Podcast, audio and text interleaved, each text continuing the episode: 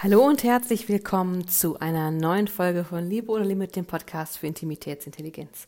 Und heute mit dem Thema sieben Schritte oder x Schritte zu deiner Traumbeziehung. Und in diesem Podcast möchte ich gerne darauf eingehen, dass natürlich auch ich Schritte habe in meinem Programm und warum oder wann wir Gefahr laufen, für Schritte ein System, ähm, eine Methode oder sowas zu gehen und warum es dann nicht funktioniert mit der Transformation. Natürlich hat auch mein Programm Schritte, ähm, mein Ansatz hat Schritte, sieben Stück insgesamt und die sind großartig auf jeden Fall. Und vielleicht hast auch du schon mal die ähm, Erfahrung gemacht, dass du irgendwas gekauft hast, einen Kurs, ein Programm, eine Methode, ein Coaching und hast gedacht, wow, das ist diese Strategie, diese Methode, diese Meditation, dieses Blueprint, diese Technik, diese Anleitung wird dafür sorgen, dass ich mein Ziel erreiche. Ist egal, ob im Business, Persönlichkeitsentwicklung oder auch Beziehungsarbeit. Und ich glaube, wenn wir alle ehrlich sind, auch mir ist es schon passiert, ich mir dachte, ja, das dieses Mal, das ist es. Und dann konsumieren wir eine Information und es passiert nichts. Wir machen alles, in Anführungsstrichen, was uns gesagt wird und passiert trotzdem nichts. Wir haben nicht die Transformation, die wir uns gewünscht haben. Wir fragen uns, Mensch, warum passiert das eigentlich? Und das ist eine der wichtigsten Fragen für mich als Coach und auch für dich, weil egal was du tust, weil es gibt einen Schlüssel und ich kann es nicht oft genug wiederholen. Der Grund, warum die Dinge nicht funktionieren, ist nicht, weil wir was falsch gemacht haben, weil wir die Schritte vielleicht falsch angewendet haben oder die Dinge falsch umgesetzt haben, sondern weil die Energie, das Mindset und der Vibe mit unserer innere Haltung, mit dem wir sie umgesetzt haben, nicht stimmt. Und das ist etwas, was wir nicht einfach kaufen können oder konsumieren. Das ist etwas, was wir tun müssen. Ne? Unsere Energie, unsere innere Haltung zu verändern, das passiert im Tun. Und zwar täglich entwickeln. Und ich muss das auch. Ich arbeite täglich weiter an meiner inneren Haltung oder immer wieder. Es gibt immer Rückschläge. Manchmal merkt man, oh wow, Heute bin ich so gar nicht in the mood sozusagen. Und es ist eben Arbeit, jeden Tag an mir selbst. Arbeit, die du an dir selbst machst, nicht an der Beziehung, nicht am Business, ne, nicht in den Tun-Dingen, sondern an dir selbst. Ein Teil von dir, dein Higher Self oder wie ich es nenne, deine sinnliche Heldin in Bezug auf Beziehungen, das ist der Teil von dir, der keine Limitierung hat. Und dieser Teil, der hat dich zu diesem Podcast von mir geführt. Und du bist hier, um mit mir zu spielen oder mit deiner Seele zu spielen, um dir selbst näher zu kommen und zwar der Frau, die du wirklich bist, ja, die Frau, die keine Limitierungen hat, die nicht geprägt ist von den Beziehungserfahrungen ihres Lebens, sondern der Teil von dir, der einfach lebt aus sich heraus und der glaubt, dass er alles haben kann, was, was er möchte. Das Problem mit ähm, zum Beispiel Techniken oder, also ich nehme als Beispiel einfach mal, wenn wir Kommunikationstechniken in der Beziehung lernen und die funktionieren nicht. Und dann ist da zum Beispiel ein Problem, dass unsere Worte und, Han Worte und Handlungen immer nur einen Teil der Message kommunizieren. Sieben Prozent aller Kommunikation sind nur Worte und der Rest ist nonverbal. Und der Rest der Kommunikation, es ist egal, ob du durch Content kommunizierst, den du produzierst, ähm, ob du durch Handlungen kommunizierst oder ob du durch Worte kommunizierst. Dieser Rest passiert ganz unbewusst aus der Energie heraus, aus der inneren Haltung heraus, in der wir uns gerade befinden. Und die Energie, die wir ausstrahlen aus unserer inneren Haltung, die lügt nie. Ich sage das nochmal, die Energie, die wir ausstrahlen, unsere innere Haltung, die lügt nie. Und damit möchte ich auch nicht sagen, dass meine Arbeit der heilige Gral ist. Man hat auf seinem Weg immer viele Mentoren, viele Lehrer und viele Coaches. Und wenn wir einfach annehmen, dass jeden Coach, jeden Mentor, den du wählst zum jetzigen Zeitpunkt, genau der richtige für, die, für den nächsten Schritt ist, dann kann ich eine maximale Entwicklung machen. Ich bin all meinen Lehrern zutiefst dankbar. Verdrehe ich heute noch alles, was sie lernen? Auf gar keinen Fall. Mache ich heute noch alles, was ich von ihnen gelernt habe? Nein. Sind die sich alle einig? Um Gottes Willen, nein. Ich habe wirklich ganz ähm, konträre Dinge auch gelernt. Aber zu jedem Zeitpunkt war jeder von ihnen genau richtig für mich. hatte die richtigen Aussagen, die richtigen Blickwinkel und die richtigen Methoden für mich, das, was ich fähig war umzusetzen um, und zu entwickeln. Und am Ende ergibt irgendwie alles immer Sinn. Mein Lebensmotto ist, das Leben wird vorwärts gelebt und rückwärts verstanden. Wir müssen oft nicht verstehen, warum wir gerade diesen Coach und diesen Trainer und diese Methode toll finden. Entscheidend ist, dass wir uns nicht auf den Coach, den Trainer, die Methode verlassen, sondern immer hinterfragen, was ist denn ähm, die Energie, die innere Haltung, mit der ich die Dinge umsetze. Und ein Beispiel möchte ich gerne von mir teilen. Das Leben wird vorwärts gelebt und rückwärts verstanden, wo ich einfach noch nicht bereit war für den Lehrer. Ich hatte schon vor einem Jahr, vor über einem Jahr, vor Victorias Geburt, meiner ersten Tochter, ein Buch auf dem Kindle. Ich habe ganz viele Bücher zum Thema ähm, schmerzfreie Geburten, natürliche Geburten, Alleingeburten, hasse nicht gesehen, Schwangerschaft hin und her gekauft und habe es natürlich nicht geschafft, alle zu lesen. Und eins davon war Childbirth Without Fear von Crantley Dick Reed, ein Buch aus dem Jahre 1942, in dem ein Arzt, nämlich ähm, Crantley Dick Reed, erforscht hat, warum Schmerzen bei Geburten überhaupt entstehen und dass sie nur aus Angst entstehen, dass schmerzfreie Geburten dann möglich sind, wenn man Frauen hilft, keine Angst zu haben. Und jetzt ist ja die spannende Frage, warum hatte ich dieses Buch letztes Jahr schon und warum habe ich dieses Buch nicht gelesen? Und ich kann dir sagen, der Grund ist, ich war nicht bereit für dieses Buch. Ich hatte nicht die Kapazität, die innere Haltung zu entwickeln, um das umzusetzen, was in diesem Buch steht oder anzunehmen, was in diesem Buch steht. Ich mache das ganz, ganz konkret. Ähm, Grantley Digreed sagt, dass Frauen wie auch unter, also Grantley Grid sagt das und das ist auch eine Haltung, die Michel Audin vertritt, sind ja beides Pioniere der mh, natürlichen und sanften Geburt und selbstbestimmten Geburt von Frauen, die nicht im Krankenhaus passiert, sondern möglichst ungestört. Und äh, beide vertreten die Ansicht, dass ähm, ich in meiner Geburtstrance, in die ich als Frau eintauchen kann, allein gelassen werden muss und nicht gestört, damit ich ein Kind schmerzfrei oder schmerzarm gebären kann. Und es ist ganz entscheidend am Ende der Geburt, also in der, wenn die Presswehen kommen oder erstmal, wenn das, wenn das Kind rauskommt. So, nun bin ich mit diesem Gedanken mal mit mir schwanger gegangen und habe überlegt, hm, kann ich mir vorstellen, völlig alleine, am Ende zumindest dieses Kind zu kriegen. Und dann kommen alle möglichen Dinge, zum Beispiel, ich muss auch Jan rausschmeißen, meinen Mann. Ist das in Ordnung? Darf ich das? Darf ich mir das rausnehmen?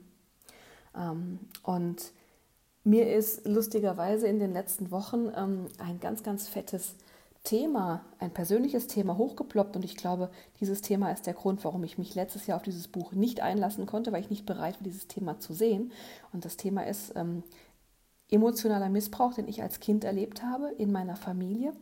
Emotionaler Missbrauch bedeutet, dass ein Familienmitglied, in der Regel ein Elternteil, das Kind benutzt, um emotionale Bedürfnisse zu befriedigen, die eigentlich von anderen Erwachsenen befriedigt werden sollten, also vom Partner. Ähm, zum Beispiel Trost, ähm, dass man Emotionen auslässt, obwohl ich kein Fan davon bin, die Partner auszulassen, aber ne, Spannung und Wut, das wäre so ein klassischer Fall, wo emotionaler Missbrauch stattfindet, wenn das an den Kindern, vor den Kindern, auf Kosten der Kinder ausgetragen wird. Und ähm, einer meiner tiefsten Glaubenssätze war sehr, sehr lange, ich äh, bin anmaßend, wenn ich meinen Weg gehe. Ich bin eine Zumutung. Wer glaube ich, wer ich bin und ich muss mich dafür schämen, was ich möchte.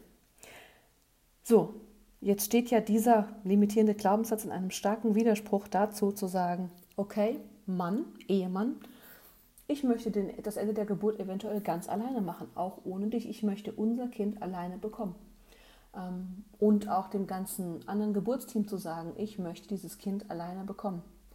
Dazu muss ich mir diesen Glaubenssatz angucken. Und da sind wir wieder beim Thema innere Haltung. Ähm, wenn ich die innere Haltung, dass das in Ordnung ist, dass ich das tue, dass das Beste ist für mich und mein Kind, nämlich es alleine zu bekommen, dass ich es schmerzfrei gebären kann, wenn ich diese Haltung einnehme. Ähm, wenn ich diese Haltung nicht haben kann, weil mein limitierender Glaubenssatz, wer bin ich eigentlich, dass ich mir das rausnehme, im Weg steht, dann bringen mir alle Methoden von Crantley Digreed und Michel Audin überhaupt nichts, mir bringt keine Atemtechnik was, mir bringt ähm, auch nichts, dass ich einfach sage, alle sollen gehen. Wenn ich im Innern nicht dazu stehen kann und aus dieser Haltung handeln, dann muss das schiefgehen. Damit schließt sich der Kreis. Und ich muss euch sagen, ich habe an diesem Thema, also emotionaler Missbrauch, habe ich acht Jahre lang gearbeitet. Und ich war der Meinung, dass ich das losgeworden war. Und ich hege meiner Familie gegenüber überhaupt keinen Groll mehr. Ich bin mit denen total fein, ich werfe das denen nicht mehr vor. Und da habe ich eine neue Ebene von Glaubenssatzarbeit entdeckt, die jetzt in mein Coaching einfließt. Und ich finde es ein mega Durchbruch, nämlich, dass wir limitierende Glaubenssätze auf der einen Seite zwar im, am Ursprung ablegen, also da, wo sie entstanden sind in der Familie und in dieser Beziehung ähm, Frieden finden, aber wir nehmen diese Glaubenssätze mit in unser eigenes Leben und leben sie weiter, völlig unbewusst. Ich habe diese Glaubenssätze so geschickt in meinem Leben weitergelebt, dass ich selber nicht gecheckt habe, dass ich sie habe. Und die gefährlichsten Glaubenssätze sind die, die wir wirklich glauben, weil wir diese, diese niemals in Frage stellen. Und als mir bewusst geworden ist, wie stark ich mich selber belüge an der Stelle, wie stark ich glaube, dass ich diese Glaubenssätze nicht mehr habe, das war nochmal eine emotional echt heftige Abrissbirne. Und die hätte ich eben vor einem Jahr nicht abarbeiten können. Die Kapazitäten hätte ich nicht gehabt und schon gar nicht hätte ich in der Geburt zulassen können, dass diese Emotionen hochkommen. Jetzt habe ich mir das Thema angeschaut. Ich habe die richtige innere Haltung dazu, nämlich, dass es alleine und zu 100 Prozent meine Entscheidung und meine Verantwortung ist, wie ich mein Kind gebäre. Niemand gebärt dieses Kind außer mir. Ich gebäre das Kind und ich entscheide, ob ich eine schmerzfreie Geburt möchte oder nicht. Und da hat niemand was zu kamellen, auch nicht mein Mann, weil der kriegt das Kind nicht. So, und genau mit dieser Haltung konnte ich auch den Hut aufbringen, zu meiner Hebamme zu sagen, hör mal zu, kannst du dir vorstellen, mich am Ende der Geburt komplett allein zu lassen? Und sie sagt, auf gar keinen Fall. Ich bin rechtlich verpflichtet, Herztöne zu messen. Und dann überlege ich mir so, boah, ich hatte bei Victoria nur 15 Minuten Presswehen. Und da legt ihr noch jemand ein CTG an und misst, misst irgendwie Herztöne. Das finde ich schon, wenn ich jetzt nicht in eine Geburtstrance gehen will, irgendwie völlig schräg. Ich hatte ja letztes Jahr keine Hebamme dabei. Aber wenn ich überlege, in eine Trance zu gehen, dann finde ich das also völlig unpassend und auch denke mir, warum? Ich habe letztes Jahr dieses Kind auch zwölf Stunden lang völlig gesund ohne CTG-Messung gekriegt. What the fuck? Ich verstehe ihre Haltung, also die Haltung meiner Hebamme. Es ist nun mal rechtlich so, dass sie das so machen muss. Aber es lässt sich mit meiner inneren Haltung, nämlich dass ich glaube, dass ich dieses Kind schmerzfrei gebären kann, wenn ich in Ruhe gelassen werde, ähm, überhaupt nicht überein. Und da muss man dann selber die Eier in der Hose haben, zu überlegen, rufe ich die Hebamme zur Geburt überhaupt dazu, weil wenn sie da ist, ist sie verpflichtet, die Herztöne bis zum Ende zu messen. So, das heißt, wenn ich dieses Kind schmerzfrei gebären möchte, darf ich die Hebamme erst anrufen, wenn das Kind da ist.